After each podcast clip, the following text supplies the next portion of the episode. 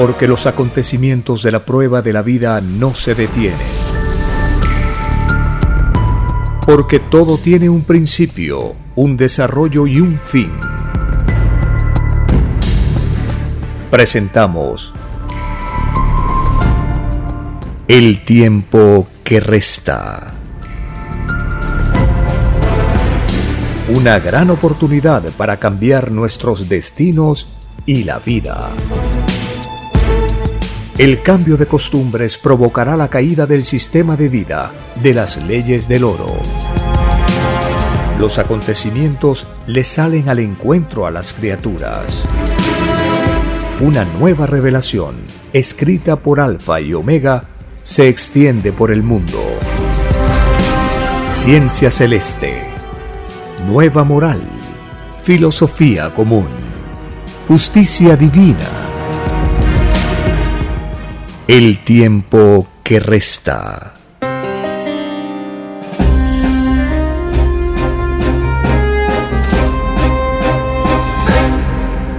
Agradeciendo al Divino Creador de todas las cosas, iniciamos una edición más de este programa para conocer cómo desde el tiempo antiguo las enseñanzas de las escrituras tienen vigencia en el presente, son actuales en los momentos que vivimos, para mm, comprender ahora en base a la nueva revelación del Cordero de Dios, cómo es la prueba de la vida, para participar en las leyes sociales, las cuales nos permiten transformar la realidad ir avanzando de época en época.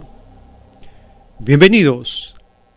Un saludo a las familias con quienes compartimos estas informaciones, con aquellos que nos siguen por todas las plataformas donde se transmite la señal de Radio Cielo, por internet radiocielo.com.pe. Desde Lima, Perú, a muchas naciones de habla hispana se retransmite esta señal. Aquellos que nos siguen por la plataforma mundial de radios en radio.garden, esa es la dirección de internet. Allí aparece el planeta con unos puntos verdes. Los puntos verdes significan emisoras de todo el planeta. Ubican en el mundo, en el planeta que aparece en la pantalla, ubican el Perú, ubican Lima y en Lima en la lista de emisoras seleccionan Radio Cielo. De esta manera quedará configurada la señal para la siguiente edición. También para aquellos que nos acompañan y nos siguen por las plataformas de podcast El tiempo que resta. También por el canal de YouTube El tiempo que resta. En este canal subimos videos editados y también algunas ediciones en vivo. De esta manera iniciamos las informaciones que tenemos para esta jornada informativa. En el libro Lo que vendrá, que contiene los títulos de los rollos del Cordero de Dios, dictados por el Padre Eterno al enviado Alfa y Omega, está escrito el título 1464 los que en la prueba de la vida no protestaron contra la injusticia salida de hombres, los tales no volverán a entrar al reino de los cielos. Sus silencios hicieron aún más dolorosa la prueba de otros. Esta fue una de las extrañas características de la roca religiosa. Esta forma de fe no quiso distinguir entre los que sufrían y los que hacían sufrir. Esta ceguera de parte de los llamados religiosos lo pagan los mismos religiosos. El descuento de puntaje es segundo por segundo, instante por instante. La existencia de las religiones en la prueba de la vida perpetuó por muchos siglos la extraña división entre los hombres. Este puntaje de tinieblas también lo pagan los que pertenecieron a la roca religiosa. Mientras más influyente se fue en un extraño sistema de vida, mayor también es el peso del divino juicio final. Es por ello que toda escritura salida del reino de los cielos enseñó por siglos que sin la divina humildad nadie volvería a entrar al reino del Padre, escrito por el enviado Alfa y Omega.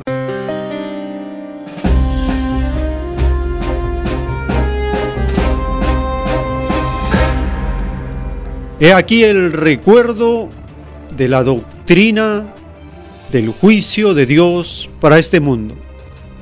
Hay que saber distinguir entre los que sufrían y los que hacían sufrir hay dos categorías de seres humanos. Los causantes del malestar, de la injusticia y las víctimas. También dice la doctrina que debemos hacernos esta pregunta y esta distinción. ¿Quiénes sufren y quiénes hacen sufrir? Porque no es lo mismo. En una sociedad dividida en clases sociales, hay unos, y son los menores, la minoría, que sale beneficiada de esta división de la sociedad en clases sociales, en creencias, en partidos políticos y en toda forma de división, de discrepancia, de contradicción que ha surgido en el desarrollo de la prueba de la vida.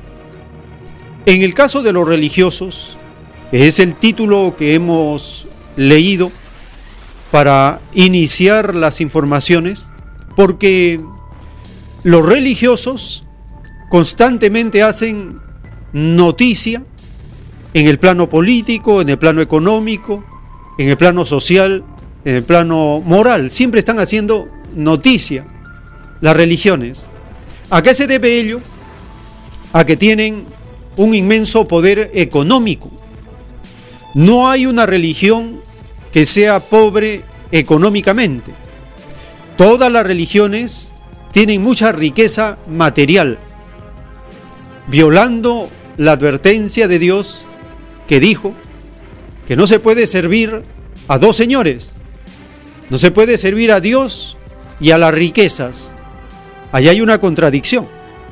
Las religiones prefieren servir al Señor de las riquezas y no al Señor de la justicia, al Dios viviente, al Dios que nos ha enseñado la ley común, para que no haya ni quienes sufren ni quienes hacen sufrir, sino que el bienestar sea compartido en forma igualitaria.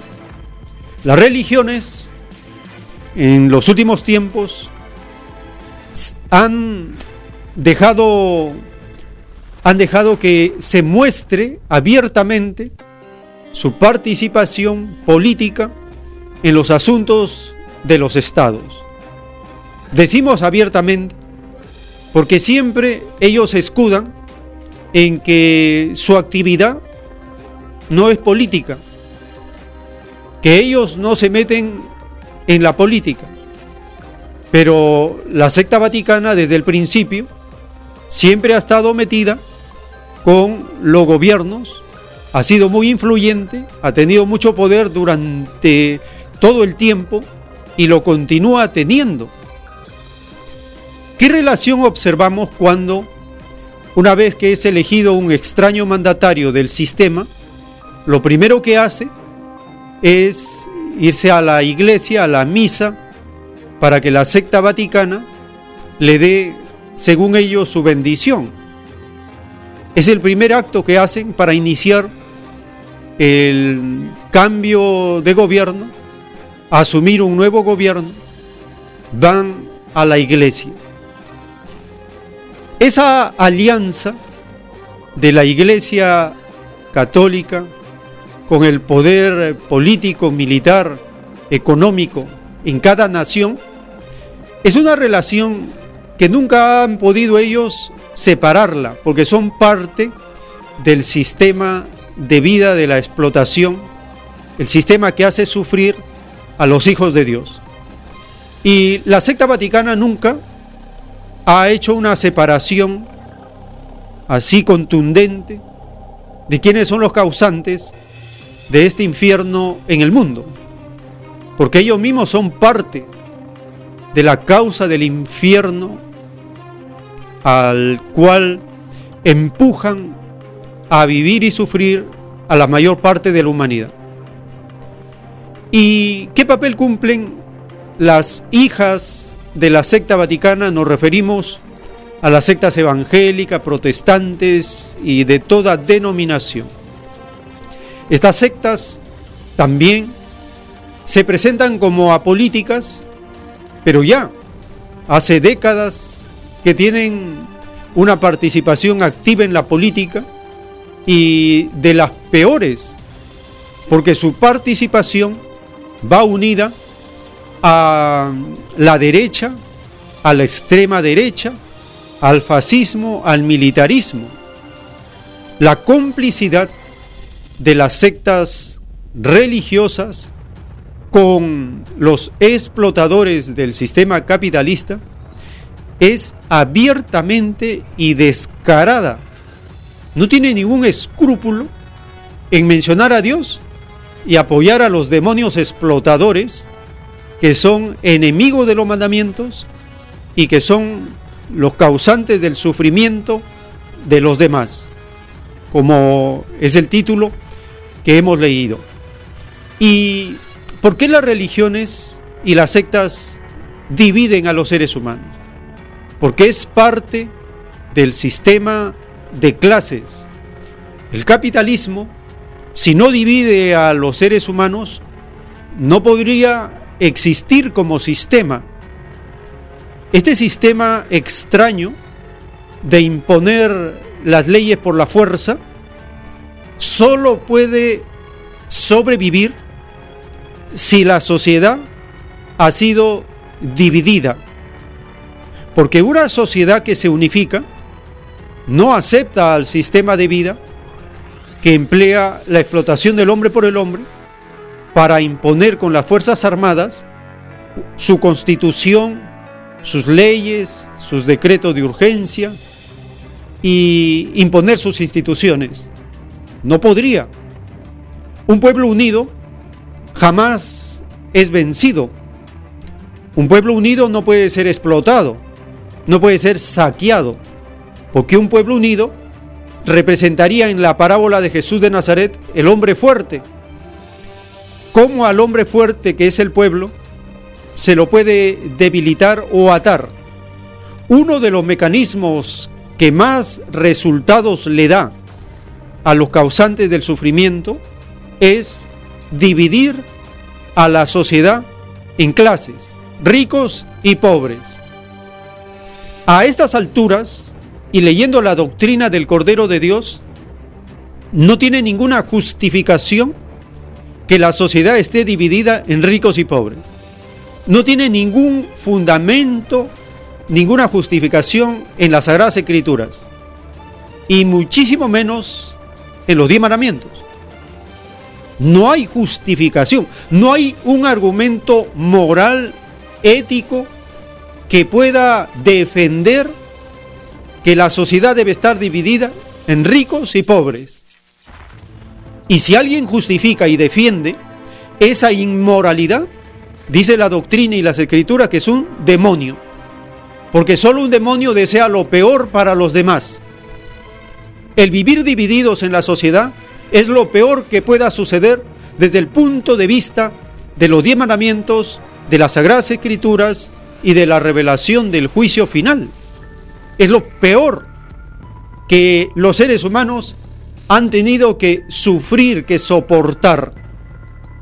Por ejemplo, nuestros antepasados, los que vivieron en Iquinasca, en ellos no había ni ricos ni pobres, había la igualdad. No habían clases sociales. ¿Por qué? Porque no estaban divididos. Sus sagradas escrituras les enseñaba y los mandamientos que ellos cumplían les permitió desarrollar una sociedad muy evolucionada que hasta el día de hoy sigue causando gran interés para conocer cómo era esa civilización, porque la línea de Nazca sigue siendo uno de los enigmas más sorprendentes de todo el planeta. Los estudiosos del mundo siempre están tratando de descubrir, descifrar a esta antiquísima civilización. Los Nazca son los más antiguos en esta zona del planeta. Esto lo revela la ciencia celeste. Lo que digan los antropólogos, los historiadores, eso no está verificado todavía. La revelación del Cordero de Dios es la certeza, la revelación de la verdad que pronto el mundo lo va a comprobar, a verificar en los mismos hechos. Por lo tanto, las divisiones que ocurren en el planeta no son de Dios. ¿Y qué papel cumplen las sectas al dividir la fe? Cumplen el papel de Satanás. ¿Por qué? Porque Cristo mismo dijo, solo Satanás divide y se divide a sí mismo. Lo sorprendente de esto es que las religiones no se dan cuenta, no quieren aceptar, no entienden que dividen al mundo en creencias y no le agrada eso a Dios. Pregúntele usted a cualquier religioso si al pertenecer a alguna denominación están dividiendo o no a la comunidad. Y van a decir que no, porque ellos se van a creer que es la verdadera iglesia. Y resulta que ninguna de las iglesias que existen en este mundo son de Dios. Porque Cristo mismo ha dicho que es Él el que va a construir su iglesia y no los hombres. Y las escrituras dice que Dios no habita en templos hechos por mano de hombres. Lo podemos leer en el libro de Hechos de los Apóstoles, capítulo 17, verso 24. Dios no habita en templos hechos por mano de hombres. ¿Por qué? Dice la escritura que siendo Dios creador del cielo, la tierra, el universo infinito, no mora en casas, en edificios, en templos, en iglesias construidas por mano de hombre. ¿Por qué? Porque se vuelven polvo. Viene un movimiento sísmico y el templo, la catedral, la iglesia se destruye. ¿Cómo Dios va a morar en cosas que se vuelven chatarra, descartables, en cosas que terminan en un montón de piedras. Allí no, no, no mora el eterno Padre Creador de todas las cosas. Porque la eternidad y el poder infinito de nuestro Creador no puede ser contenido en una construcción de hombres pecadores, como somos todos los seres humanos, de hombres y seres humanos imperfectos, como es toda la humanidad, no puede morar la divinidad en cosas que tienen el sello de la división, del comercio de la fe, de la explotación, del abuso y el atropello de los fieles, de los creyentes, de los que en su inocencia, en su ignorancia, van a estos lugares donde Dios no habita.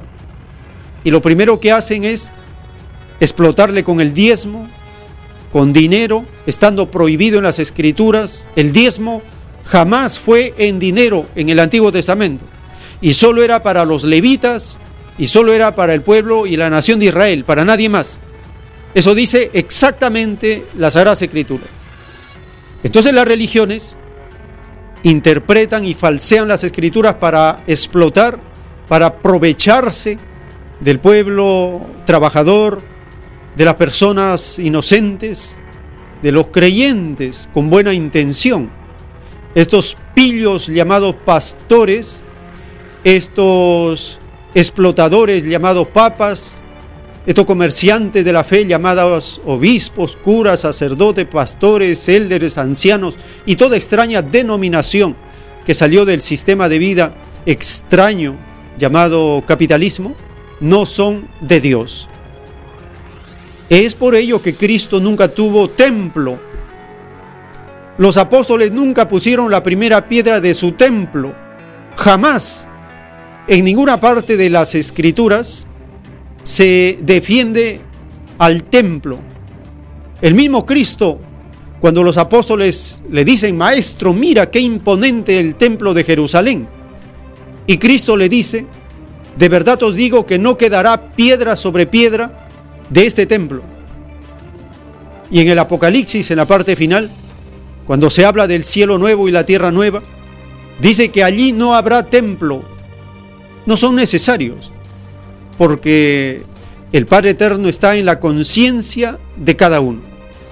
A partir de ello nosotros tenemos que saber diferenciar qué es lo que pasa en la sociedad, si eso le agrada o no le agrada al Divino Creador, si está en relación con los mandamientos o viola los mandamientos.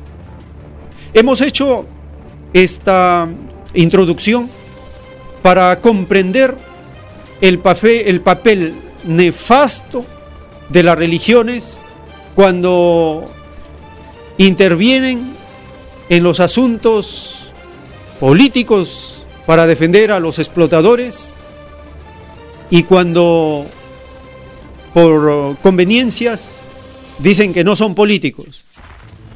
Pero el plano político abarca a la sociedad, sea creyente, sea no creyente participe en una secta, en una religión o no. El plano político afecta a todos porque es una imposición que los que defienden y crean al sistema de vida imponen con la fuerza a toda la sociedad. Luego de la, del cierre del Congreso por parte del gobernante neoliberal en el Perú, la prensa internacional está siguiendo los sucesos a partir de esta medida drástica de cerrar el Congreso que era un antro de traidores y vendepatrias, igual como es el gobierno neoliberal de turno. Cuando fue elegido el nuevo gobernante en el año 2016, resulta que de acuerdo a la parábola del hombre fuerte, cuando es elegido un nuevo gobierno, asume el que es el hombre fuerte para empezar un nuevo periodo de gobierno.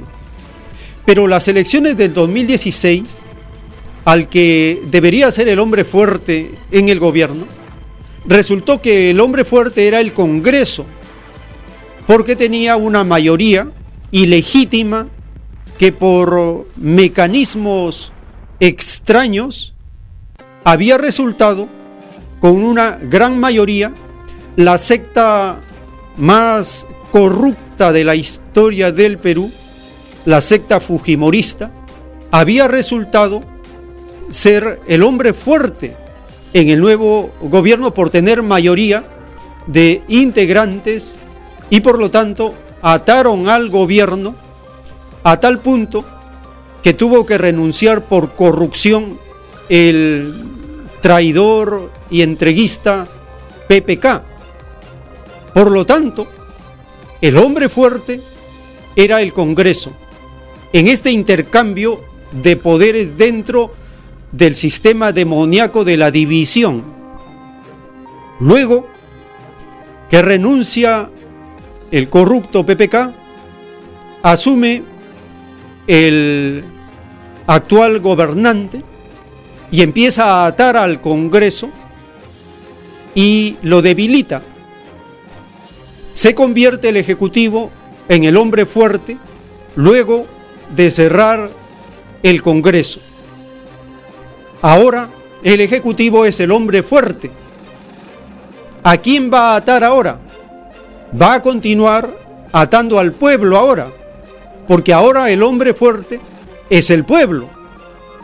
Por lo tanto, el gobierno neoliberal de turno necesita atar al hombre fuerte, necesita continuar forzando las ataduras, porque ya el pueblo está atado. ¿Cómo está atado? Está atado por una constitución que es ilegítima, que es espuria, que es una constitución de los ricos y no para el servicio de la mayoría de la nación, de los empresarios. Es una constitución de la CONFIEP, de la Iglesia Católica, de la Fuerza Militar, de los partidos corruptos. Es, es la constitución de ellos, no es la constitución del pueblo, de la mayoría. Necesitan estos gobiernos seguir atando al pueblo. ¿Cómo lo atan? Con una constitución ilegítima. Lo atan con estados de emergencia a nivel nacional.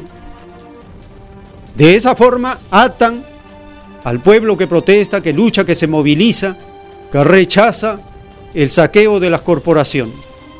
Y ahora lo vuelven a atar con este engaño de la falsa democracia y las elecciones.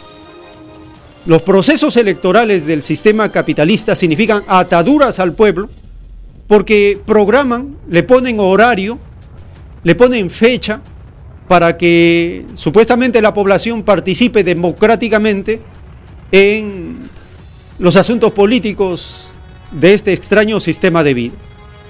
Pero ya hemos explicado en programas anteriores que nosotros como pueblo no estamos sometidos a horario. En cualquier momento podemos romper esas ataduras. Así que debemos tener claro que los horarios, las fechas de elecciones cada cinco años, las ponen los explotadores. Pero el pueblo está atado a ello, pero en cualquier momento puede romper esas ataduras. Esa es la enseñanza profunda de las parábolas del Hijo de Dios, que el momento de la justicia, de la protesta, de la liberación, está en cualquier momento que el pueblo decida liberarse. Estamos entonces en ese proceso. Iniciamos esta edición compartiendo la información de la prensa internacional acerca de esa movilización de las sectas religiosas, de las sectas políticas, las más corruptas de la nación, para protestar por el cierre de este Congreso traidor y vende patria que ha sido cerrado.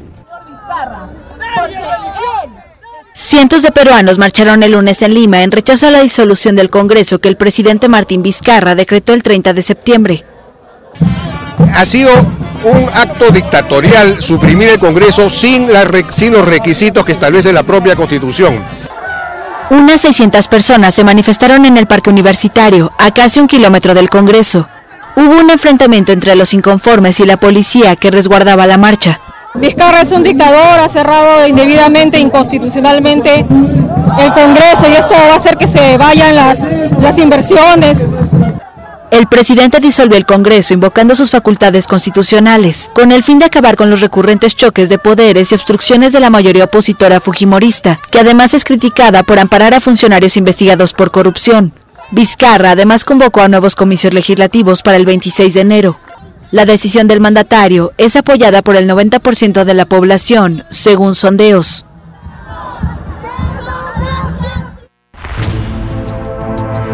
El tiempo que resta. Dice la doctrina del Cordero de Dios que la ceguera de las religiones les hizo colocarse en el campo de la desigualdad del sistema de vida explotador. no se ubicaron en el campo de la igualdad. Si se hubiesen colocado en el campo de la igualdad, se darían cuenta quién hace sufrir y quiénes sufren. Es sorprendente escuchar a una ciudadana del pueblo preocupada porque dicen, le han hecho creer que las inversiones no van a venir y entonces se presenta un apocalipsis. ¿Será cierto esto? El mito de las inversiones es un engaño de los capitalistas, porque solamente es para beneficio de ellos, no de la nación. Cuando el título que hemos leído nos dice que hay que saber distinguir quién es quién, es para darnos cuenta que lo social debe ser el horizonte hacia el cual nosotros debemos caminar, llegar y practicar lo social. Pero defender lo privado significa defender el sufrimiento de la mayoría y poner nuestro esfuerzo y trabajo en manos de un pequeño grupo que no tiene sentimientos para los demás. La Biblia le llama a ellos la roca, duros, egoístas, insensibles, ambiciosos, la roca. Cuando Cristo dijo, sobre esta roca construiré mi iglesia, lo dijo viendo a todos los endurecidos del planeta. ¿Quiénes son los endurecidos? Los religiosos, los derechistas, los militares, los acomplejados al oro son endurecidos y se aprovechan de las necesidades y comercian con las necesidades para enriquecerse, para enriquecer a su cúpula. La cúpula religiosa viven en mansiones a cuerpo de reyes y los fieles, los creyentes, dando el diezmo, dando el diezmo, obligándolos a que den el diezmo en dinero, y eso no está enseñado en la Biblia. Tenemos que ser firmes en combatir el diezmo, porque el diezmo en dinero es la peor explotación de estas sectas. En Argentina, las sectas evangélicas están creciendo en medio de ese drama humano provocado por los neoliberales que provocan el aumento de la pobreza y el hambre en una nación considerada el granero de Latinoamérica. Tiene amplias extensiones de tierras para proveer alimento y sin embargo el hambre en la Argentina ahora es una emergencia nacional. Los pastores de las sectas vaticana y evangélica y protestante se aprovechan del drama humano y van incorporando a sus filas a las personas que buscan una salida y las religiones engañan, ilusionan. Compartimos la siguiente información acerca del crecimiento de las sectas en Argentina. Era un cine de un barrio popular en la provincia de Buenos Aires. Ahora es un templo de la Iglesia Manantial de Bendiciones. Este es uno de los tantos sitios de culto de la Iglesia Evangélica que gana cada vez más territorio en este país tradicionalmente católico y cuna del Papa Francisco. Según la Alianza Cristiana de las Iglesias Evangélicas de Argentina, hay más de 5.000 templos en Buenos Aires y aunque no hay datos oficiales sobre el número de fieles, se estima que en la última década tuvo un fuerte crecimiento. No tenemos una cifra exacta, pero este, sabemos que debemos estar rondando el 20% fácilmente. En 10 años, va porque el, crecimiento es este, acelerado, ¿no? es tremendo. Encabezado por los pentecostales, el avance evangélico en Argentina se dio a partir de 2001, cuando el país vivió la peor crisis económica de su historia ahora parece retomar fuerza ante una crisis económica brutal, con un índice de pobreza que alcanzó al 35.4% de la población. La pérdida de un ser querido, a través de una necesidad económica, a través de una enfermedad que aparece de golpe en algún ser querido o en uno, Eso nos sensibiliza en la búsqueda de Dios. Pero es cierto que las crisis eh, por ahí hacen que la gente busque una ayuda. Eh, igual nuestra congregación, gracias a Dios, crece a pasos agigantados. Yo también pasé situaciones eh, económicas difíciles y es cuando más vi la mano de Dios. Quizás el, vecino no tengo nada, pero a su vez lo tengo todo porque Él mueve su mano, toca corazones y, y pude ver la mano de Dios, que se aferren a Dios, que en Dios está la respuesta en todo. En plena campaña electoral de cara a las elecciones del 27 de octubre, políticos de todos los colores cortejan a un sector de fuerte influencia en el debate sobre familia, aborto y sexualidad. Pero a diferencia de lo que ocurre en otros países, por ahora su representación en la clase política argentina es mínima.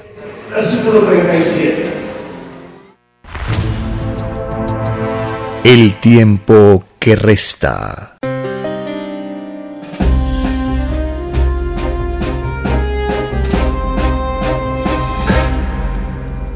En el libro Lo que vendrá está escrito el título 2885.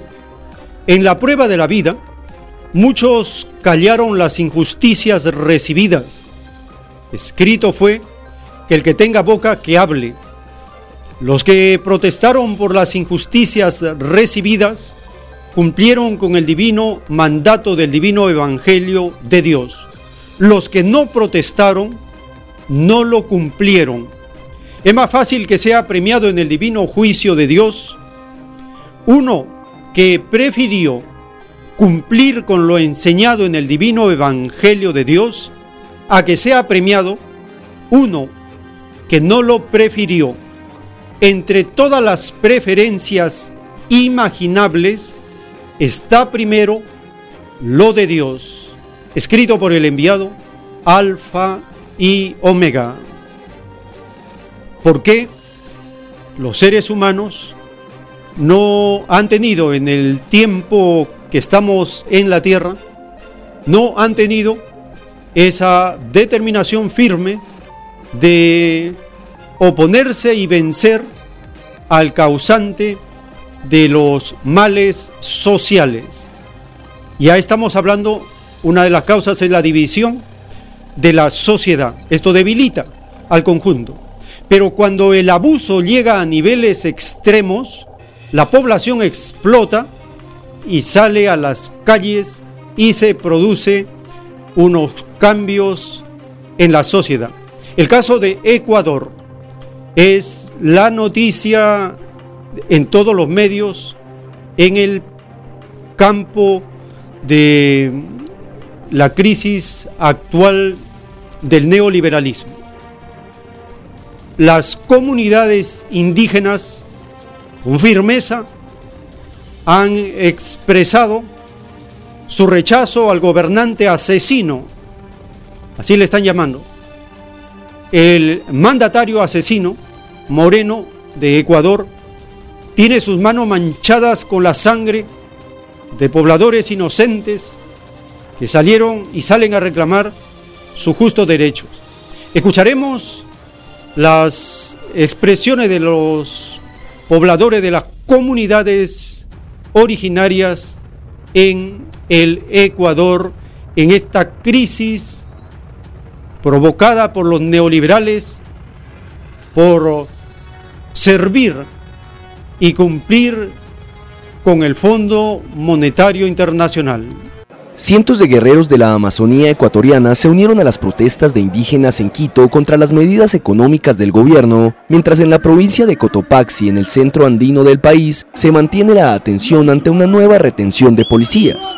Perteneciente a la nacionalidad Chuar de la provincia amazónica de Pastaza, Domingo Tan aseguró que llegaron para hacer una marcha pacífica y para reclamar sus derechos. Hemos venido aquí nosotros a hacer una marcha pacífica, no con los maltratos, no con las violencias, sino que hemos venido reclamando nuestros derechos. Tiene que escuchar el gobierno. Si es que no quiere escuchar, ya tiene que irse a la casa. Con esa sangre que han derramado aquí matando, con esa sangre no vamos a negociar, con esa sangre no vamos a tener diálogo, solamente tiene que derogar él. Junto a sus compañeros, el indígena exige que el gobierno liderado por Lenín Moreno derogue el decreto por el que la semana pasada eliminó el subsidio a los combustibles, lo que desató la protesta de varios sectores sociales, pero insistió en que no han llegado a la capital a enfrentarse con las fuerzas del orden. En el ágora de la Casa de la Cultura, los indígenas escucharon discursos en los que sus dirigentes apuntaron que están en el sitio para luchar hasta las últimas consecuencias y hasta que se derrame la última gota de sangre. En medio de un festivo nacional y con persistentes problemas en el servicio de autobuses en ciudades como Quito, Ecuador cumple este viernes nueve días de protestas, algunas de ellas violentas, que han dejado cinco muertos según la Defensoría del Pueblo. El país suramericano está bajo estado de excepción decretado el 3 de octubre por el presidente Lenín Moreno para velar por la seguridad y evitar el caos en el país. El tiempo que resta.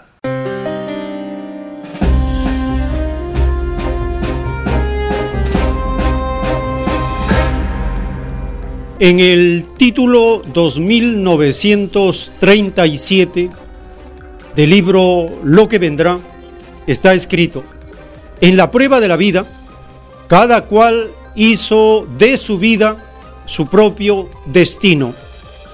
En el divino juicio de Dios, el Hijo primogénito separará al mundo de la prueba en dos grupos. Un grupo que corresponderá a los que vivieron sometidos y otro grupo de los que no vivieron sometidos. Los que no vivieron sometidos debieron de protestar por el sometimiento a otros, porque todos habían salido del reino de Dios con una filosofía igualitaria. Esta filosofía igualitaria no incluía ni a ricos ni a pobres, porque ambos son desconocidos en el reino de los cielos. Es más fácil que entren al reino de los cielos los que hicieron sus destinos sin estar sometido a nadie, a que puedan entrar los que se dejaron influenciar por tan extraña sensación escrito por el enviado Alfa y Omega.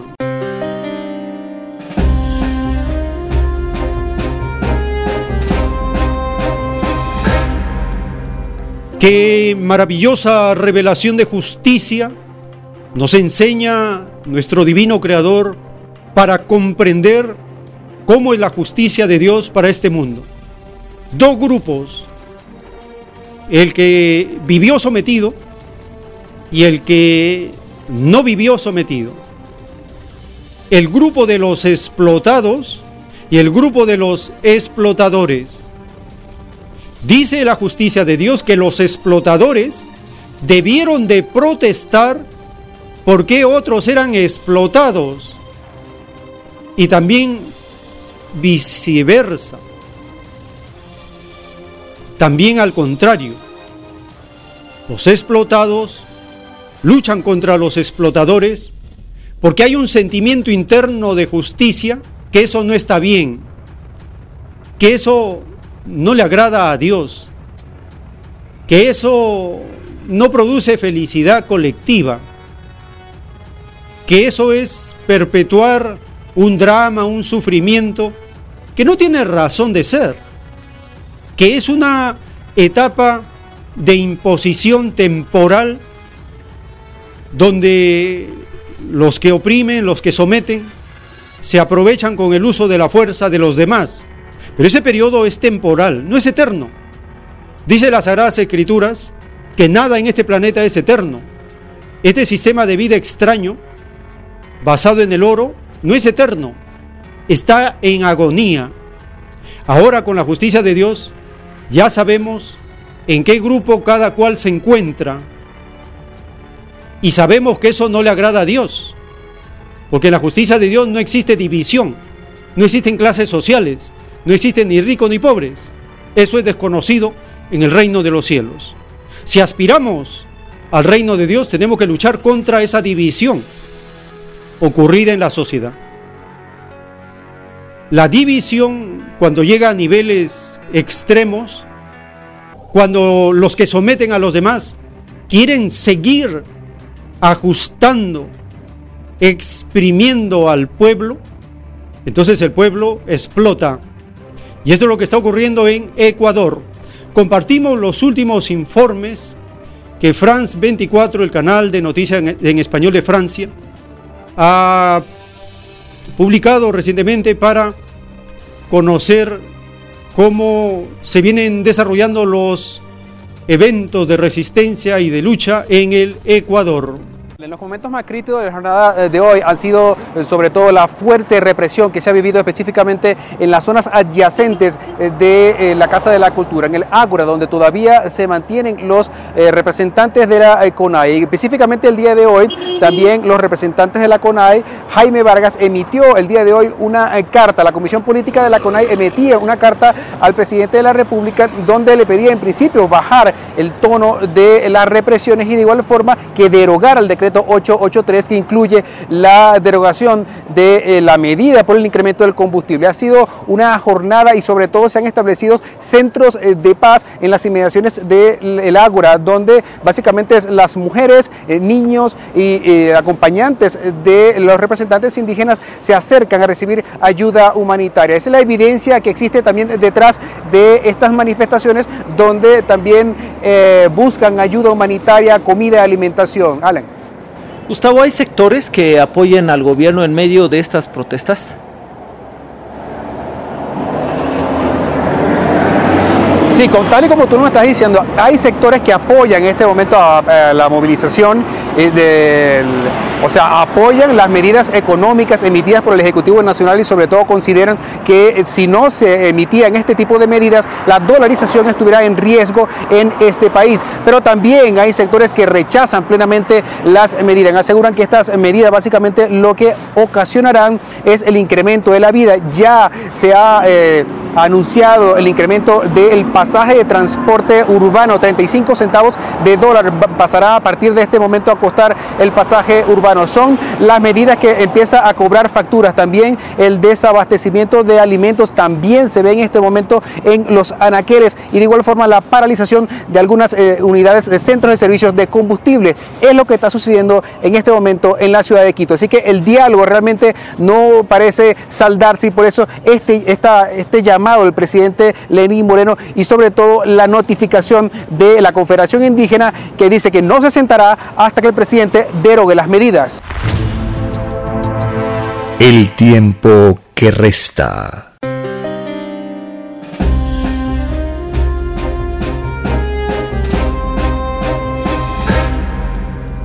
En este segmento del programa abrimos la línea telefónica para compartir, escuchar sus opiniones, para ir avanzando en la comprensión de los problemas políticos, sociales, morales de la sociedad.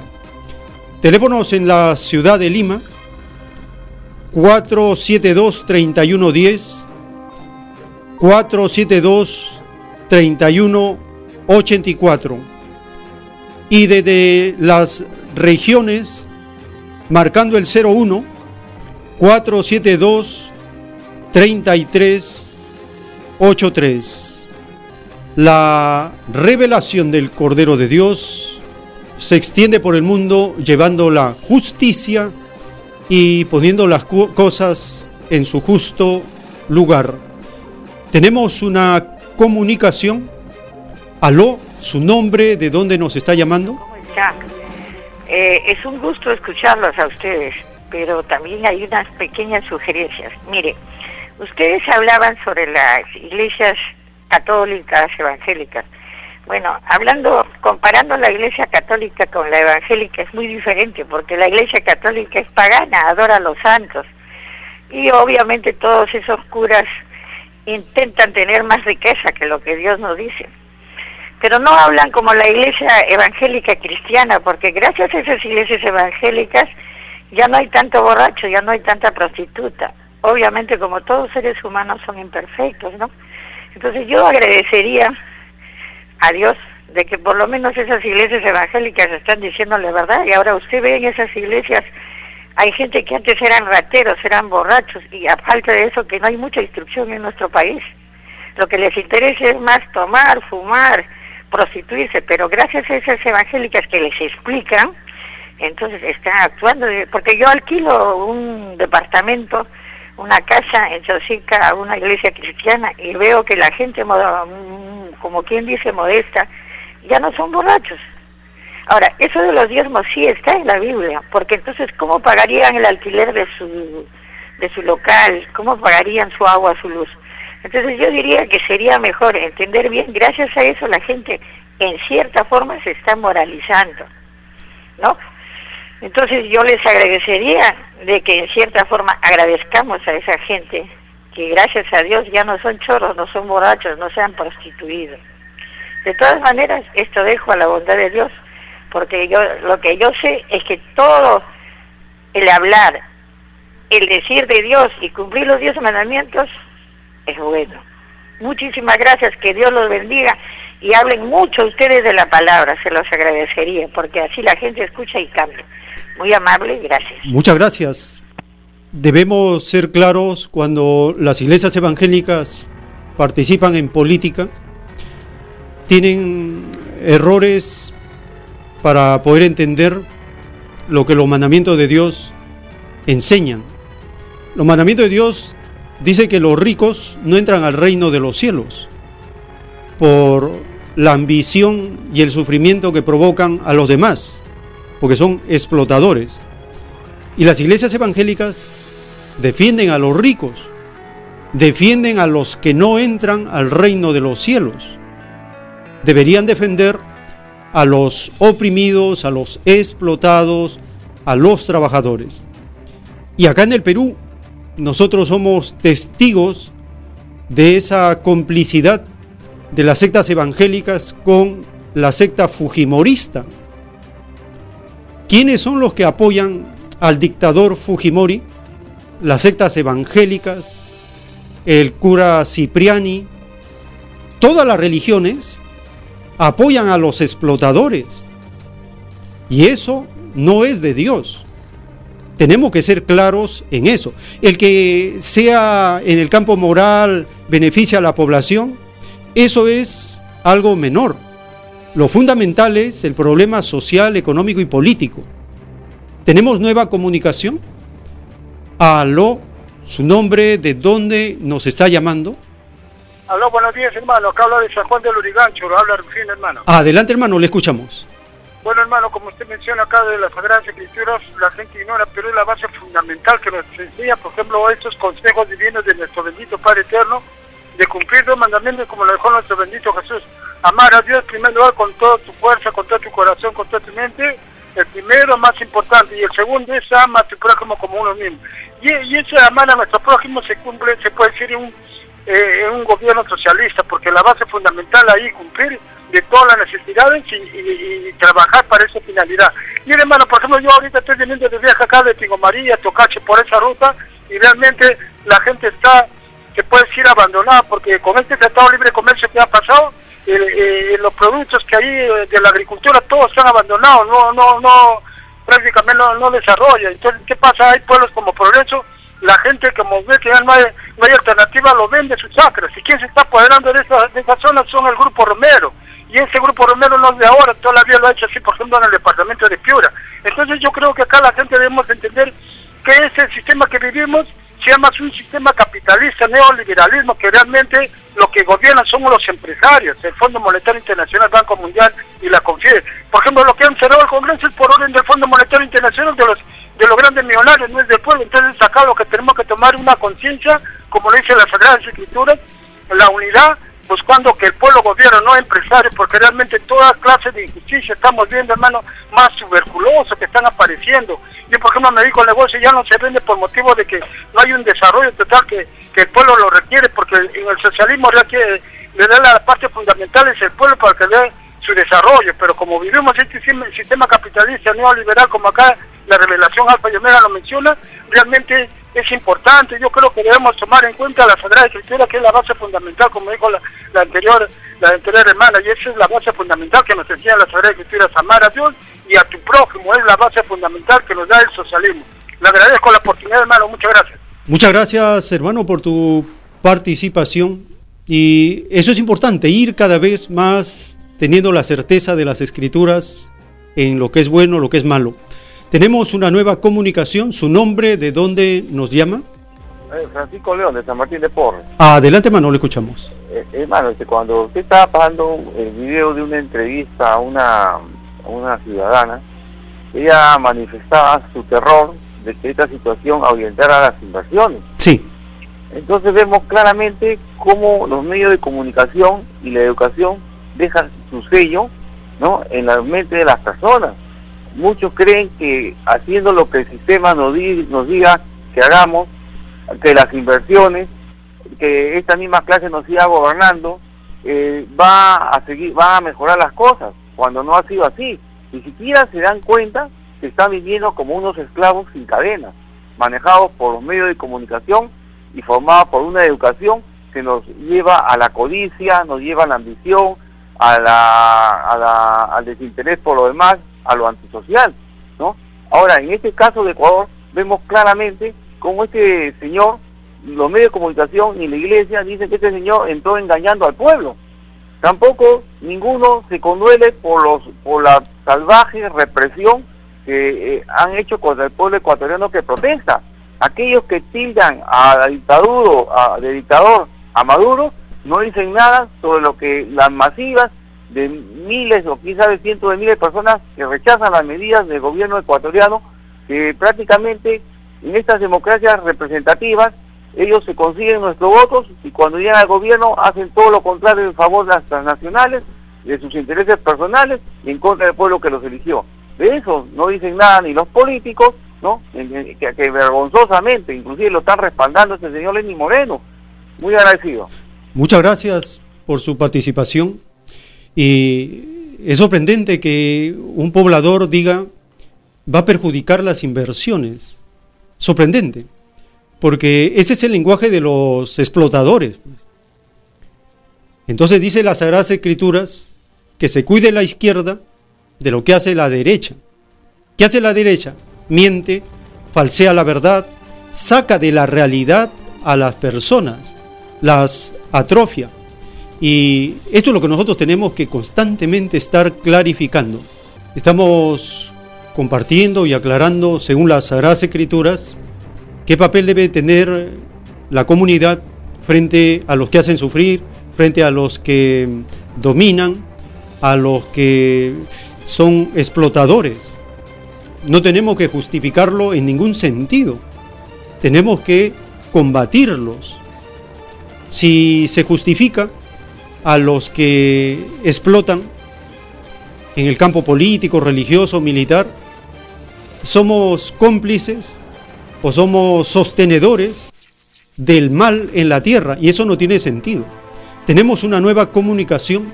¿Su nombre de dónde nos llama? Buenos días, hermano. Adelante, hermano. de Surco. Buenos días, este, hermanos de verdad el planeta Tierra, porque Mire, tengo que solidarizarme con la lucha de todos los pueblos del mundo, porque todos los pueblos del mundo luchan por el mismo problema que, que tenemos acá, ¿no? Como en Ecuador. Tenemos puros dictadores, puro, puras personas amadores del, del oro, codiciosos, ambiciosos, este, genocidas, fascistas, en todas partes del mundo. El pueblo gime entonces todos los pueblos luchan por su liberación. ¿Por qué? Por no tener una guía, la guía que es la Biblia. En la Biblia dice que los pueblos debemos guiarnos por la ley, la ley natural que es la ley de Dios. Nosotros estamos obligados a obedecer la ley de Dios, más no obligados a obedecer la ley de los hombres. Pero ¿qué es lo que nos han impuesto estos codiciosos, ambiciosos, genocidas, corruptos, todos los males nos han impuesto a base de la violencia, a base de la fuerza, a base de la, del fusil, ¿no? Nos han impuesto a base de esas leyes que no nos benefician a nosotros y no les beneficia a ellas. Si algunas leyes hemos logrado arrancar con muerte de nuestros hermanos, con sacrificio de nuestros hermanos, los invalidan, ¿no? Sus propias leyes las invalidan cuando ya no los conviene. Entonces, pues hermanos, nosotros tenemos que tener una guía y la guía es la Biblia. En la Biblia nos dice que, este, que hay que luchar pues, por el financiamiento. En la Biblia dice que nosotros hemos nacido para ser libres. Ni Dios nos oprime, sin embargo, unos sinvergüenzas miserables, satanes, ¿no? Generaciones de víboras que nos oprimen. No nos oprimen porque nosotros somos cobardes, somos débiles. Nos, nos oprimen por ignorancia. Nosotros tenemos que tener conocimiento de la guía que es la Biblia. La Biblia y el, el rollo del cordero, lo que hay, la ciencia celeste ahora. Eso es nuestra liberación. Ahí nos dice que nosotros tenemos que luchar por el capitalismo, que el capital. Nosotros confundimos el capital, esos cuatro centavos que dejamos de comer para vender este como ambulantes, eso no es capital. ¿ah? El capitalismo, el capital es ese dinero que han amasado con sangre de nuestros hermanos, que nos han arrancado con robo. Ese es el capital, es el capital que nosotros tenemos que dejamos de comer un día para aumentar un sol al día siguiente para, para comprar el pan de nuestros hijos, eso no es capital, hermano, no confundamos, leamos la Biblia. Y la actividad futura que vamos a tener es la agricultura. Todos tenemos que aprender la agricultura.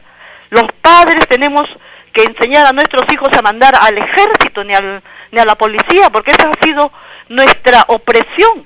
Tampoco dejar permitir que vayan a la religión, porque la religión nos, nos habla también de la prosperidad pero no nos habla de la obediencia a Dios, prosperidad, de la prosperidad fascista, ¿no? O sea que tenemos nosotros que tener ese negocio lo que tienen los negocios de los capitalistas y así no es. Tenemos que andamos muy confundidos en este mundo por no guiarnos por el creador nuestro, nuestro Padre, que nos ha dejado la Biblia por algo se llama Biblia, que dice que es el testamento, ¿no? Sí. Eh, eh, eso es. Entonces la enseñanza de Jesucristo es básico. Si encontramos alguna contradicción en la Biblia histórica, económica, psicológica, qué sé yo, tenemos nosotros que eh, acudir a los evangelios de Cristo, que es el el que define todo, hermanos. Nosotros, nosotros y tenemos que guiarnos por los rollos del cordero, que también puede ser quizás hay alguna contradicción, pero eso se, se define con los evangelios de Cristo que es clarísimo, en él no hay ninguna confusión, ninguna pizca de, de, confusión para nadie. Ahí tenemos nosotros nuestra fuente, nuestra guía, nuestra vida eterna, hermanos, nuestra vida en todas partes. Nosotros no hemos venido a este mundo a sufrir. Nosotros somos hijos de un rey, de un todopoderoso, de un sabio, pero no somos un hijo de un opresor, de un demonio, hermanos. Tenemos que amarnos. Ese es el fundamento del comunismo cristiano, del comunismo real que debemos luchar. Muchas gracias. Muchas gracias. Muchas gracias, hermana. Y así es. Tenemos que tener el fundamento de las escrituras para no dejarnos engañar. Y vamos a continuar con las informaciones que tenemos para esta jornada informativa. Las luchas sociales se extienden por todas las naciones donde los gobiernos neoliberales y religiosos, nosotros tenemos que amarrar el neoliberalismo y la religión. Van juntos la religión católica y evangélica, van juntos con el neoliberalismo, están bien amarrados y se convierten en un hombre fuerte. ¿Cómo lo vamos a desatar? ¿Cómo lo vamos a volver a atar?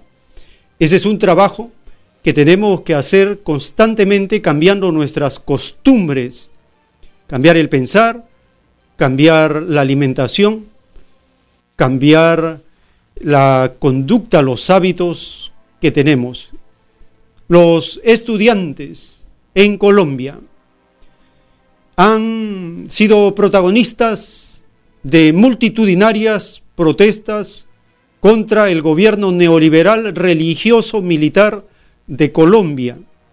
Ese gobierno sirviente, lacayo de Estados Unidos, no necesita que el dictador Trump le dé órdenes, solito se arrodilla. ¿Por qué? Porque ya fue educado en universidades de Estados Unidos y por lo tanto ya tiene programado su cerebro para ser un servil a los intereses de Estados Unidos. Compartimos la información sobre la marcha de los estudiantes, la protesta multitudinaria de los estudiantes en Colombia. Estudiantes y policías se enfrentaron el jueves en Colombia. Los jóvenes organizaron manifestaciones en las principales ciudades colombianas para exigir al gobierno que incremente el presupuesto destinado a educación pública. Los estudiantes reclaman que la administración de Iván Duque no cumplió con el acuerdo de hace 10 meses, en el que afirman se comprometió a destinar cerca de 86 millones de dólares a Colciencias, un ente de la investigación científica. Aseguran que solo asignó unos 23 millones de dólares. El Ministerio de Educación informó que el gobierno está cumpliendo y que para el 2020 el sector tiene asignado un presupuesto de 12 mil millones de dólares, que se anuncia como el más alto de la historia. El año pasado, maestros y estudiantes organizaron alrededor de una decena de marchas, que se prolongaron durante más de dos meses y que terminaron con el acuerdo que hoy es motivo de discordia.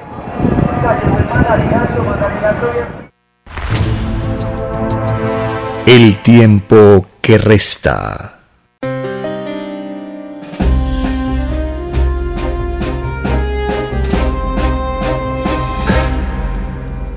Las escrituras nos enseñaron en el segundo libro de Tesalonicenses, capítulo 3, verso 10, el que no trabaja, no come. La doctrina del Cordero de Dios nos dice, el que no trabaja, no come, no tiene techo, no se viste. Ese es el mandamiento del Divino Padre desde el inicio te ganarás el pan con el sudor de la frente. Entonces, el diezmo en dinero no tiene sentido. Es por eso que en ninguna parte de la Biblia se menciona que el diezmo tiene que ser en dinero. Nosotros hemos hecho un estudio del Antiguo Testamento y del Nuevo Testamento y en ninguna parte de la Biblia existe la más mínima relación entre el diezmo y el dinero. Entonces, ¿cómo se reglamentó el diezmo para el Antiguo Testamento? El diezmo se hizo en los frutos del trabajo de la tierra, trigo, aceite, uvas, comestibles. ¿Y cuántas veces al año? Una sola vez al año se diezmaba de los frutos de la tierra, una sola vez al año. ¿Y quién recibía el diezmo? El diezmo era para la comunidad de los levitas. ¿Por qué los levitas? Porque ellos fueron los únicos que no se postraron al becerro de oro. Las demás tribus de Israel se postraron al becerro de oro. Los únicos que no se postraron fueron los levitas. Entonces, para ellos era el diezmo, porque ellos iban a encargar de preservar todos los reglamentos, los estatutos del Antiguo Testamento de esa comunidad. Y ellos solo pertenecen a la nación de Israel. Por lo tanto, el diezmo en comestibles, como dice la Biblia, una sola vez al año, solo era para los levitas. ¿Y para quién más? Para los huérfanos, para las viudas, para los más necesitados de ese tiempo. ¿Y solo ellos lo comían? No. Cuando diezmaban, toda la comunidad comía. Era una fiesta. Era un comunismo de compartir el fruto del trabajo de la tierra entre toda la comunidad y un agradecimiento, un reconocimiento a la tribu de los levitas que no se postraron al becerro de oro. Así dice la Biblia contundentemente. Es por eso que Jesús de Nazaret nunca pidió diezmo, porque él no era de la tribu de los levitas. Jesús de Nazaret es de la tribu de Judá.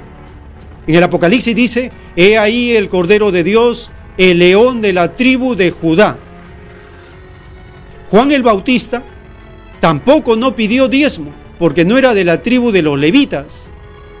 El apóstol Pablo de Tarso nunca pidió diezmo, porque no era de los levitas, era de otra tribu.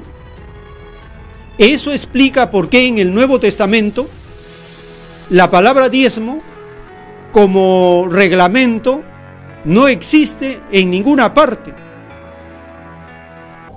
¿Quiere decir que el pueblo ha sido engañado por las sectas religiosas, empezando por el Vaticano? Así es.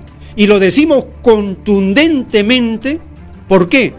Porque si hay un evangélico, si hay un religioso que llame por teléfono o mande un mensaje diciendo, usted está mintiendo, acá en la Biblia dice que el diezmo tiene que ser en dinero, quedan abiertas todas las redes para poder contradecir esto que estamos sosteniendo en base a un estudio de la Biblia.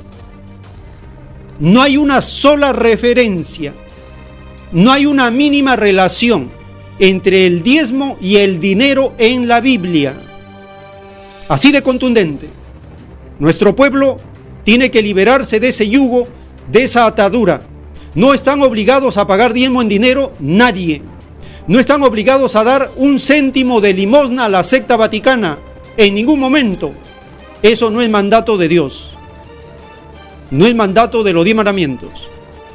Nuestro pueblo tiene que ser liberado de ese yugo, porque en base al diezmo las sectas evangélicas y católicas se han vuelto millonarios, fabulosos templos, costosísimas iglesias en todas partes de la tierra. Tenemos que ser firmes en la defensa del planeta en la defensa de la ley de la naturaleza, en la defensa de la comunidad que debe regirse con los diez mandamientos para cambiar sus costumbres. ¿Cómo cambiamos nuestras costumbres con los diez mandamientos? En ningún mandamiento se habla de diezmo. El cuarto mandamiento dice, acuérdate del día de reposo y oración. Seis días trabajarás y el séptimo descansarás. Es la ley del trabajo lo que enseña los diez mandamientos. No enseña ni limosna, ni diezmo, ni caridad, nada. Porque se supone que con los diez mandamientos esas cosas no van a existir. Porque va a haber una organización que está fundamentada en el trabajo colectivo, en el trabajo social, en el trabajo común, en el comunismo. Así de firme es las sagradas escrituras y los mandamientos. Por eso hemos leído el título que dice, es más fácil que entre al reino de los cielos uno que prefirió cumplir y obedecer lo enseñado por Dios a uno que prefirió imitar y seguir los errores de las religiones. Hay dos grupos, los que prefieren cumplir lo de Dios y los que prefieren cumplir las interpretaciones de los hombres llamadas religiones, sectas, creencias, formas de fe, etc. Dos grupos, dos campos, dos categorías, dos formas de entender. Por eso que la Biblia dice, no se puede servir a dos señores, tienes que definirte por uno. Nosotros nos definimos por la defensa y la preservación de la madre naturaleza, sí. ¿Y cómo lo hacemos? Lo hacemos empezando por la alimentación. Somos vegetarianos por respeto al sexto mandamiento que dice, no matarás, porque para comer carne hay que matar a un hijo de Dios, a un hermano nuestro.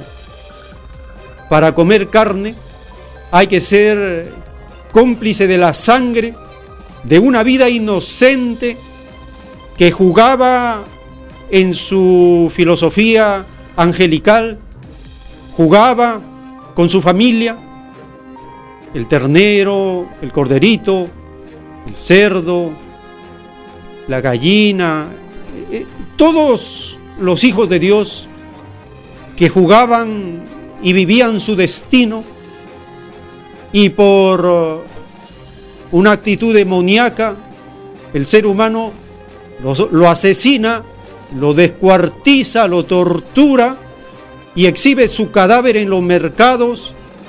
¿Y entonces qué es eso? Dice la doctrina del Cordero de Dios cuando los seres de otros planetas evolucionados ven en el libro de la vida o televisión solar cómo es la vida en la Tierra, se quedan horrorizados del nivel de infierno en el que nos han conducido esa minoría que viola los mandamientos de Dios. Pero también se consuelan y se reconfortan porque saben que la nueva doctrina del Cordero de Dios se está extendiendo por el planeta, llevando una nueva costumbre, una nueva conciencia, un nuevo trabajo para que este planeta cambie. Compartimos la siguiente información relacionada con estas cumbres, estos foros, estas conferencias, con el clima. Ya en Costa Rica, recientemente se ha cumplido con la preconferencia de la crisis climática que se va a llevar a cabo en diciembre en Chile.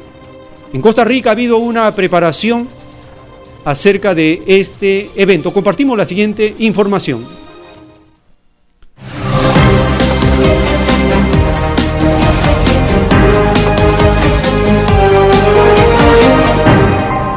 Con el lema de llevar a la acción los compromisos y políticas plasmados en el papel, Costa Rica cierra como anfitrión de la pre-COP 25, antesala de la cumbre sobre cambio climático convocado por Naciones Unidas para el mes de diciembre en Santiago de Chile. Los tres días de sesiones contaron con más de 1.500 asistentes y representantes de más de 60 delegaciones internacionales. Les invitamos a que en estos días nos salgamos del ordinario, de lo convencional y traduzcamos nuestras mayores ambiciones en acciones concretas para hacer frente ya al desafío de la crisis climática. Durante los tres días se realizaron más de 70 actividades en foros, charlas, conferencias, mesas redondas, diálogos políticos y paneles de alto nivel, en donde se expusieron temas como soluciones basadas en la naturaleza, el rol de los océanos y ciudades sostenibles. Si no hacemos cambios sustantivos en, los, en el consumo y producción y el uso del suelo, en los próximos 10 años podemos perder hasta un millón de especies de flora y fauna del planeta. El invertir en soluciones basadas en naturaleza significa que lograremos avanzar en el 30% de la solución climática, eso es el 100% de la Convención de Diversidad Biológica y hasta el 50% de la implementación del plan estratégico de la Convención de Degradación de Suelos. Según los expertos de la ONU, las emisiones de carbono deberían reducirse en un 45% de aquí al año 2030 para limitar el calentamiento global a 1,5 grados Celsius y el mundo deberá alcanzar en el 2050 la carbono neutralidad. Esta PRECOP demostró que la suma de las contribuciones nacionalmente determinadas como están ahora no nos van a llevar al 2 grados y mucho menos al 1.5 grados. Entonces se requiere una coalición de ambición mucho mayor y de un verdadero compromiso global, colectivo y simultáneo. Y también una mejor distribución de ese presupuesto que nos queda de carbono entre el centro, los países del centro y los de la periferia. Con el objetivo de alcanzar políticas públicas más ambiciosas y acciones concretas para combatir el cambio climático, pero sin hacer hincapié en la responsabilidad del modelo económico, se despide esta PRECOP 25 de Centroamérica a la espera de la gran cumbre del cambio climático en Santiago de Chile el próximo 2 de diciembre. Mauricio Nostroza, Hispan TV, San José. El tiempo que resta.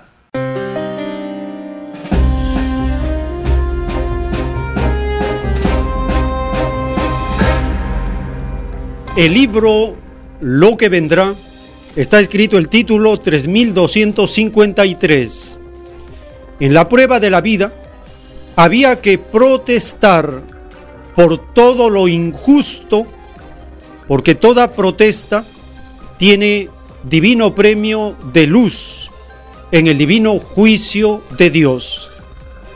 El primero que protestó en contra de un extraño sistema de vida fue el Hijo de Dios.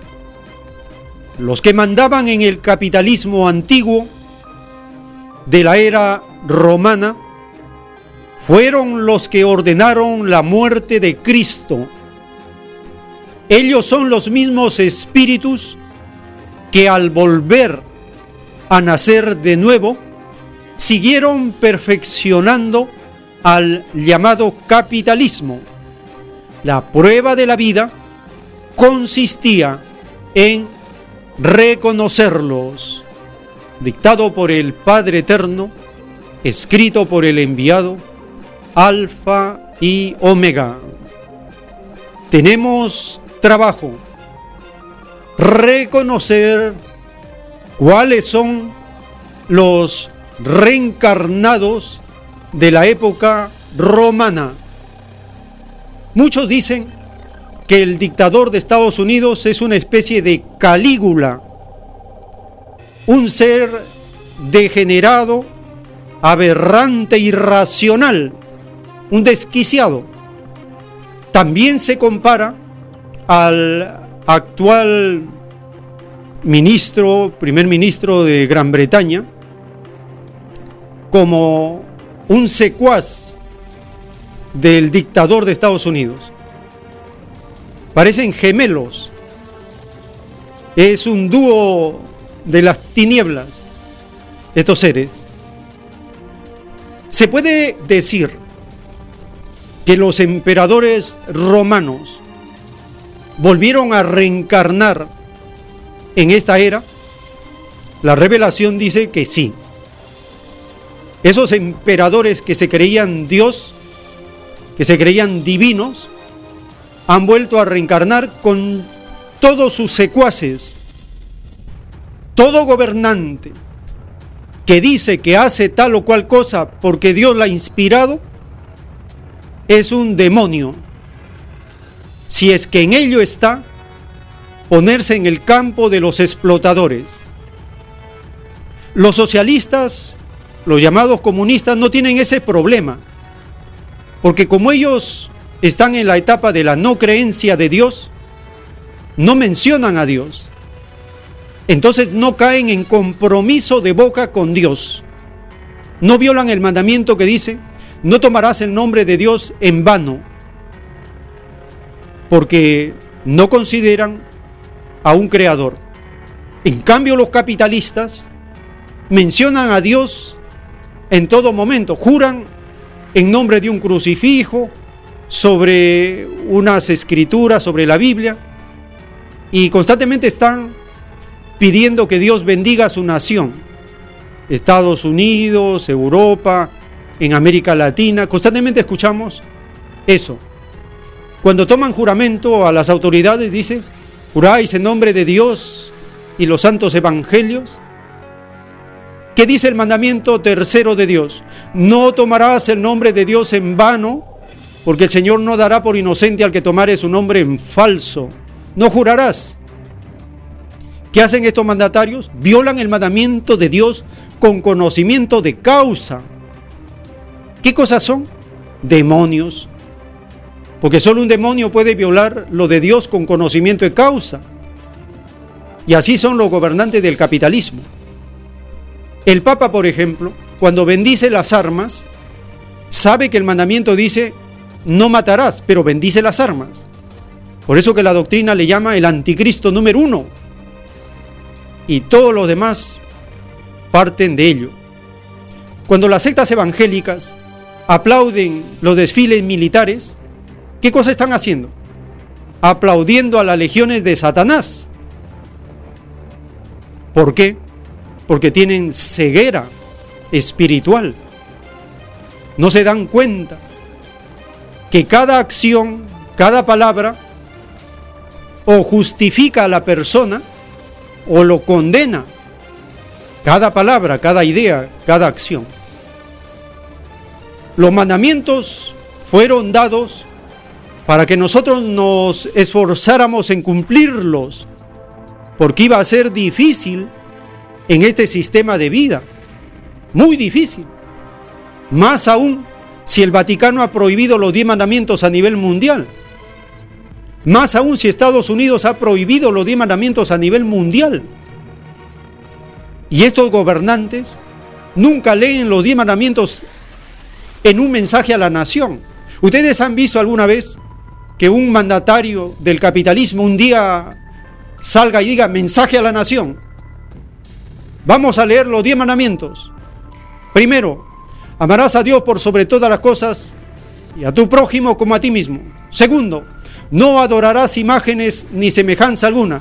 Tercero, no tomarás el nombre de Dios en vano, porque el Señor no dará por inocente al que tomare su nombre en falso. Cuarto mandamiento, acuérdate del día de reposo y oración. Seis días trabajarás y el séptimo descansarás. Quinto mandamiento, honrarás a tu padre y a tu madre para que tus días se alarguen sobre la tierra que el Señor tu Dios te da. Sexto mandamiento, no matarás. Séptimo mandamiento, no cometerás adulterio, no fornicarás. Octavo mandamiento, no robarás. Noveno mandamiento, no levantarás falso testimonio contra tu prójimo, no mentirás. Y el décimo mandamiento, no codiciarás los bienes ajenos. Imagínese un mensaje a la nación de un presidente, de un mandatario en el planeta. Provocaría una conmoción. ¿Por qué? Porque la secta vaticana sería descubierta.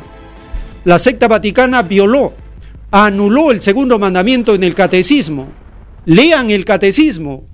El segundo mandamiento que dice no adorarás imágenes ni semejanza alguna, lo eliminó del catecismo.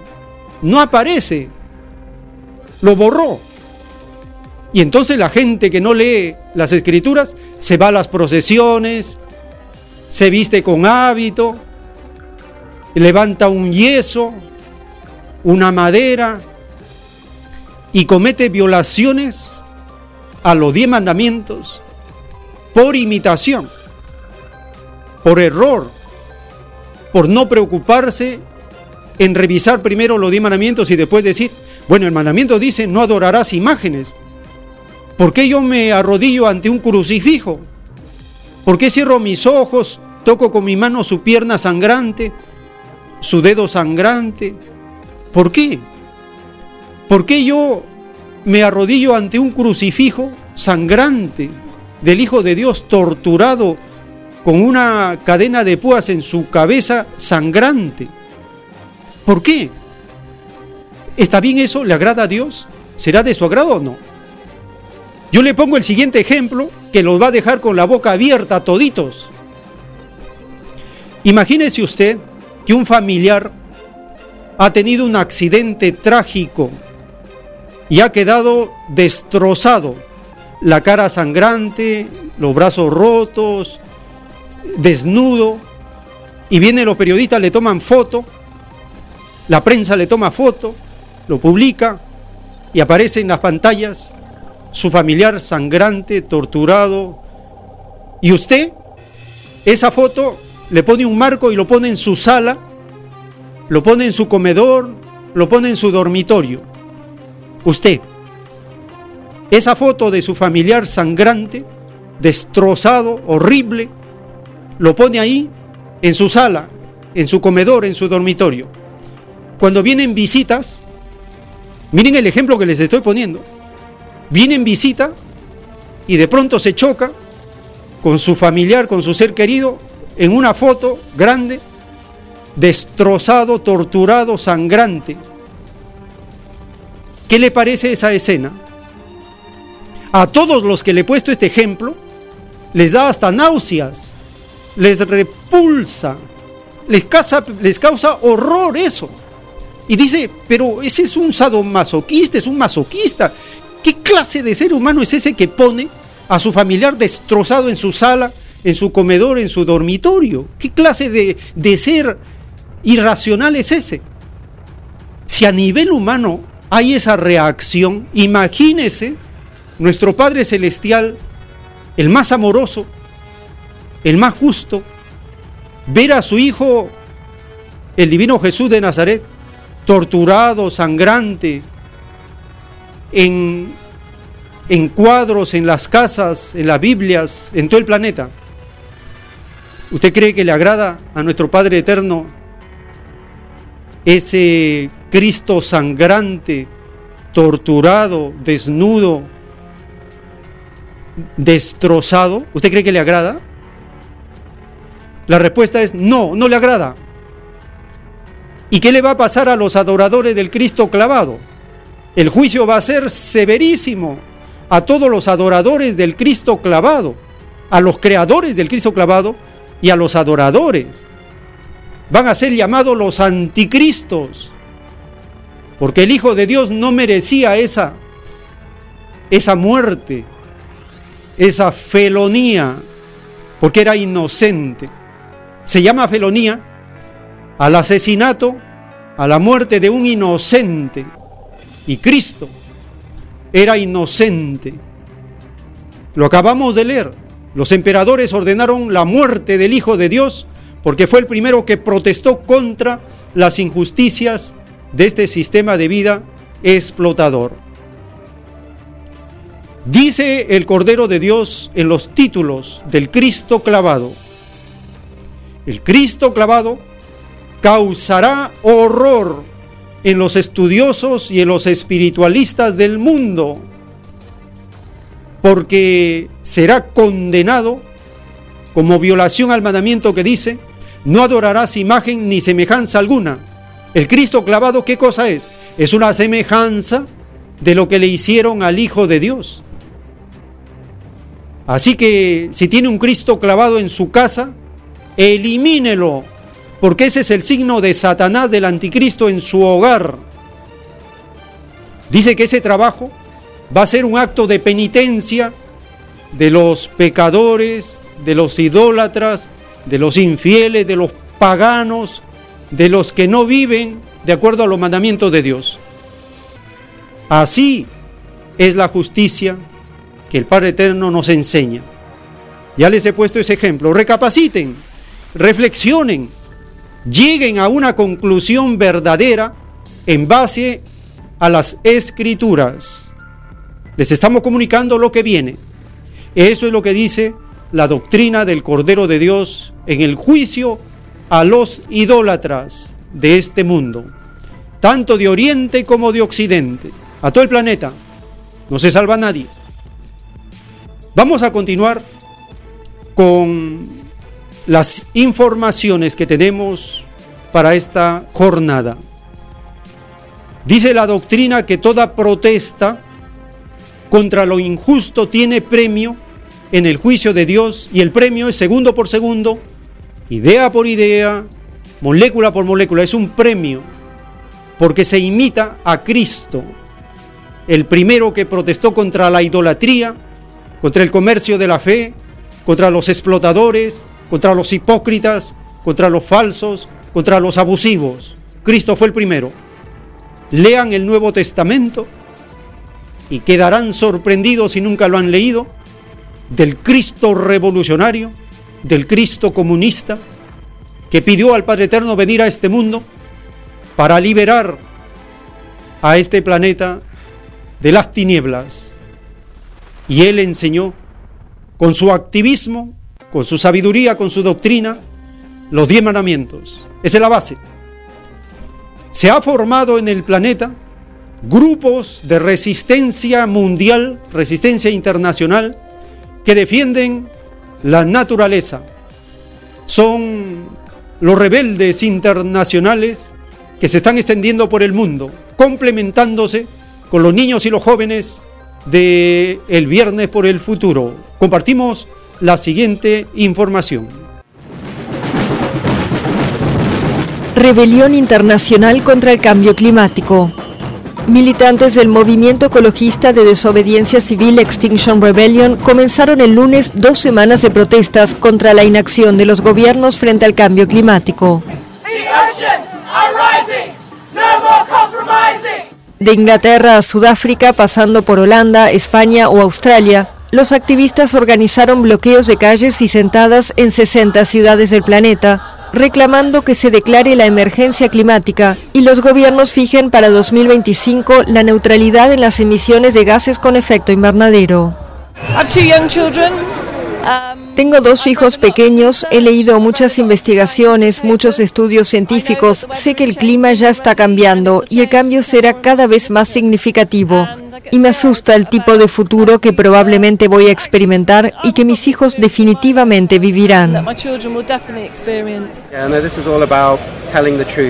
Esto es sobre decir la verdad y conseguir que el gobierno declare una emergencia climática. Esto es serio, no podemos esperar más, el gobierno tiene que actuar. Es sobre decirle a la gente que se dé cuenta que es una emergencia, tenemos que actuar ahora. La Madre Tierra está enojada y no es un juego, no es broma, no podemos simplemente ignorarlo. Extinction Rebellion o XR nació a finales de 2018 en el Reino Unido por iniciativa de un grupo de activistas y académicos. Promueve la desobediencia civil no violenta y hoy reivindica 500 grupos en 72 países. Su principal forma de protesta consiste en bloquear accesos al tráfico o edificios, a veces encadenándose o incluso pegándose con cola al pavimento, o simplemente mediante sentadas en las que participan cientos de voluntarios para ser detenidos.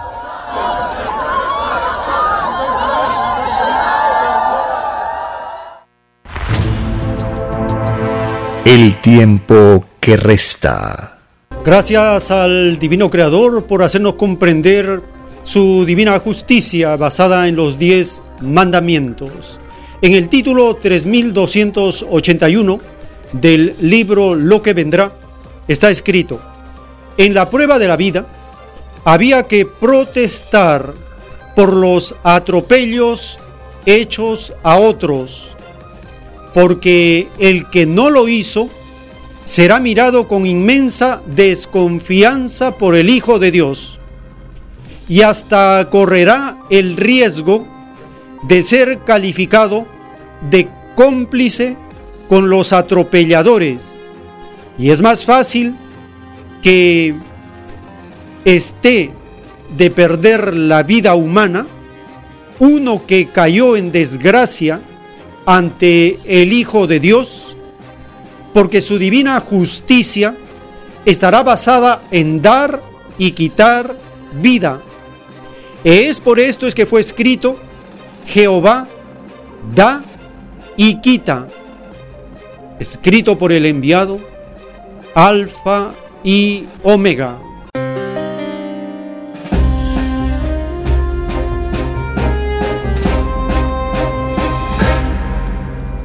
La protesta tiene que ver con el mandamiento que dice, amarás a tu prójimo como a ti mismo, porque se ve en el planeta cómo los capitalistas, los neoliberales, han hecho una constitución para saquear a la nación.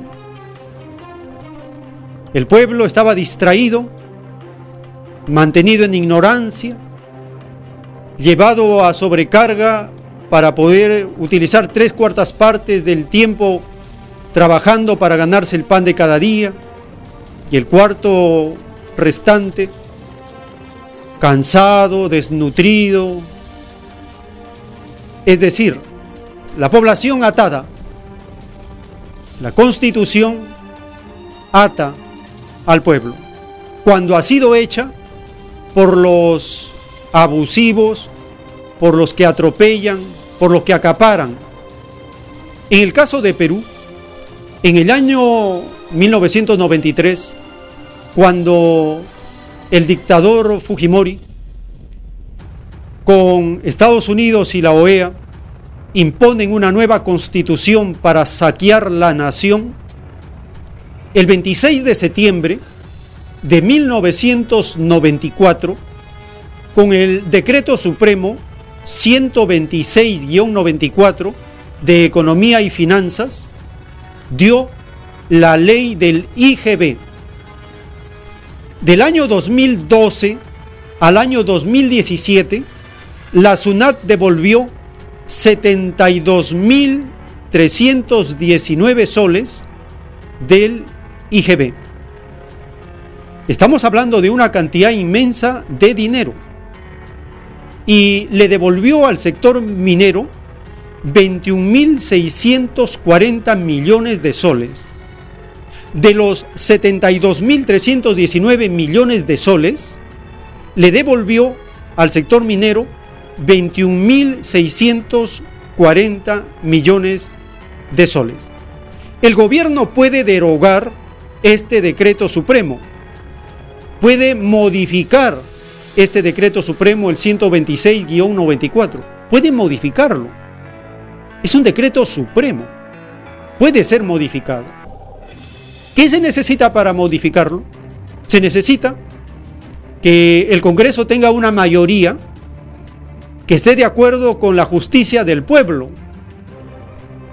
Pero si en el Congreso la mayoría está al servicio de los explotadores, de los neoliberales, del sector privado, de los inversionistas, no va a derogar ni modificar este decreto supremo. Pensemos muy bien. Si se hace una nueva constitución, se tiene que abolir los privilegios fiscales. Este es un privilegio fiscal. ¿Quién dio ese privilegio fiscal?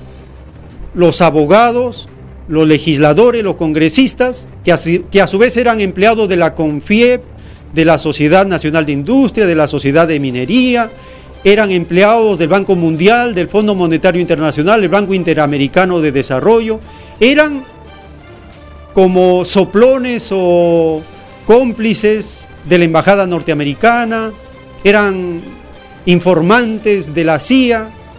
Imagínese el nivel de pillos modernos que han reencarnado del corrupto imperio romano en cada nación, una parte de ellos, para hacer que el imperio sea global.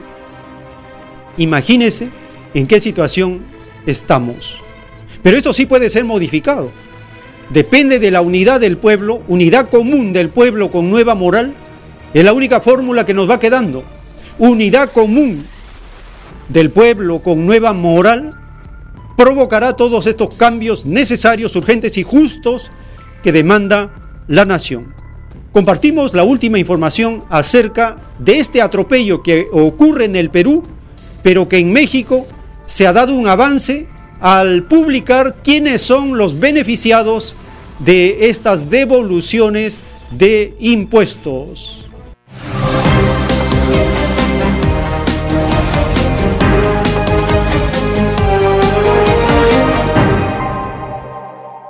El Servicio de Administración Tributaria perdonó el pago de impuestos a personas físicas y morales por 12 mil millones de dólares, según detalló el análisis de la organización civil Fundar. Se trata de 1.884 ciudadanos, empresas, políticos y deportistas. Según legisladores de oposición, la ley que regula las condonaciones fiscales solo se aplica a casos específicos. La condonación debe ser una, una norma para ayudar a las empresas a que no cierren, no para que haya impunidad, no para que haya acuerdos políticos. Tiene que ser una norma dirigida a las empresas, los empresarios y las personas físicas que tengan problemas. La organización Fundar obtuvo estos datos a través de la orden de un juez y pudieron saberse las millonarias condonaciones que abarcan los periodos de la presidencia de Felipe Calderón y los primeros tres años de Enrique Peña Nieto. El segundo periodo ya es del dominio público. La condonación de impuestos, no puede ser discrecional bajo ninguna circunstancia.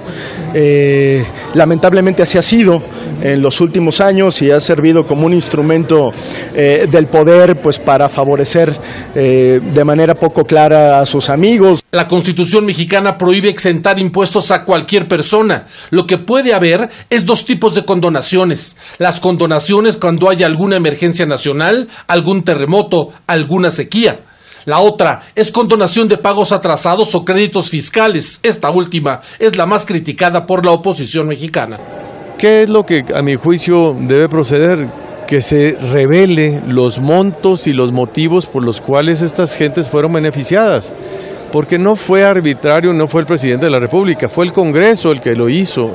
El presidente López Obrador condenó esta práctica de otras administraciones. Ustedes mismos que pagan impuestos, empresarios pequeños, medianos, incluso grandes, comerciantes, todos y una élite con agarraderas, con influyentismo, es tratada de manera especial. La organización Fundar asegura que el dinero de las condonaciones de impuestos no regresó al Estado mexicano, es decir, no se pudo disponer de esos fondos, además de que lastima la transparencia. Arturo Calvillo, Hispan TV, Ciudad de México. El tiempo que resta.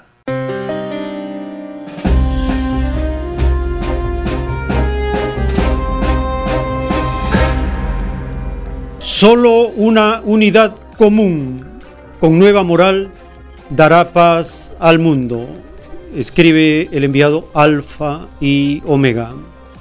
De esta manera estamos llegando al término de esta edición. Hemos compartido acerca del fundamento de las escrituras vivientes para cambiar nuestras costumbres, cambiar nuestras ideas equivocadas, tener firmeza con fe ilustrada en aquello que Dios nos ha enseñado y debemos preferir lo que dice las Sagradas Escrituras vivientes antes de preferir o seguir las interpretaciones erradas, falsas, de las religiones en todos sus extremos.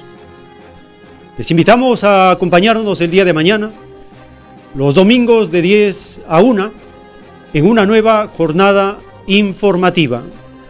Estos programas van los sábados de 8 a 10 y se retransmiten por varias plataformas digitales, podcast, página web, canal de YouTube, etc. Si el divino creador lo permite, compartiremos nuevas informaciones basadas en las escrituras y la doctrina del Cordero de Dios.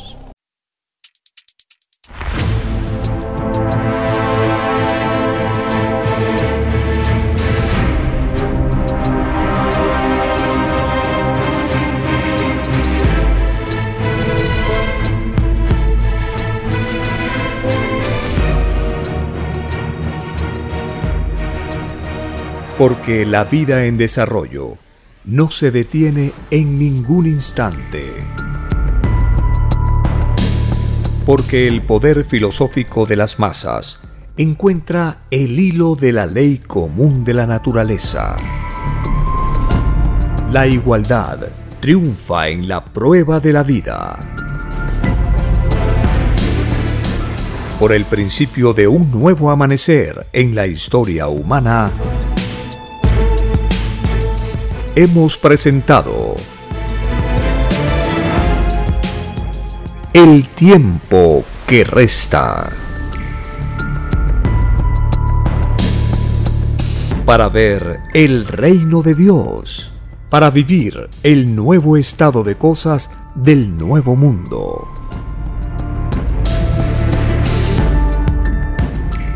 Visite www.alfayomega.com y descargue gratis todos los libros en PDF.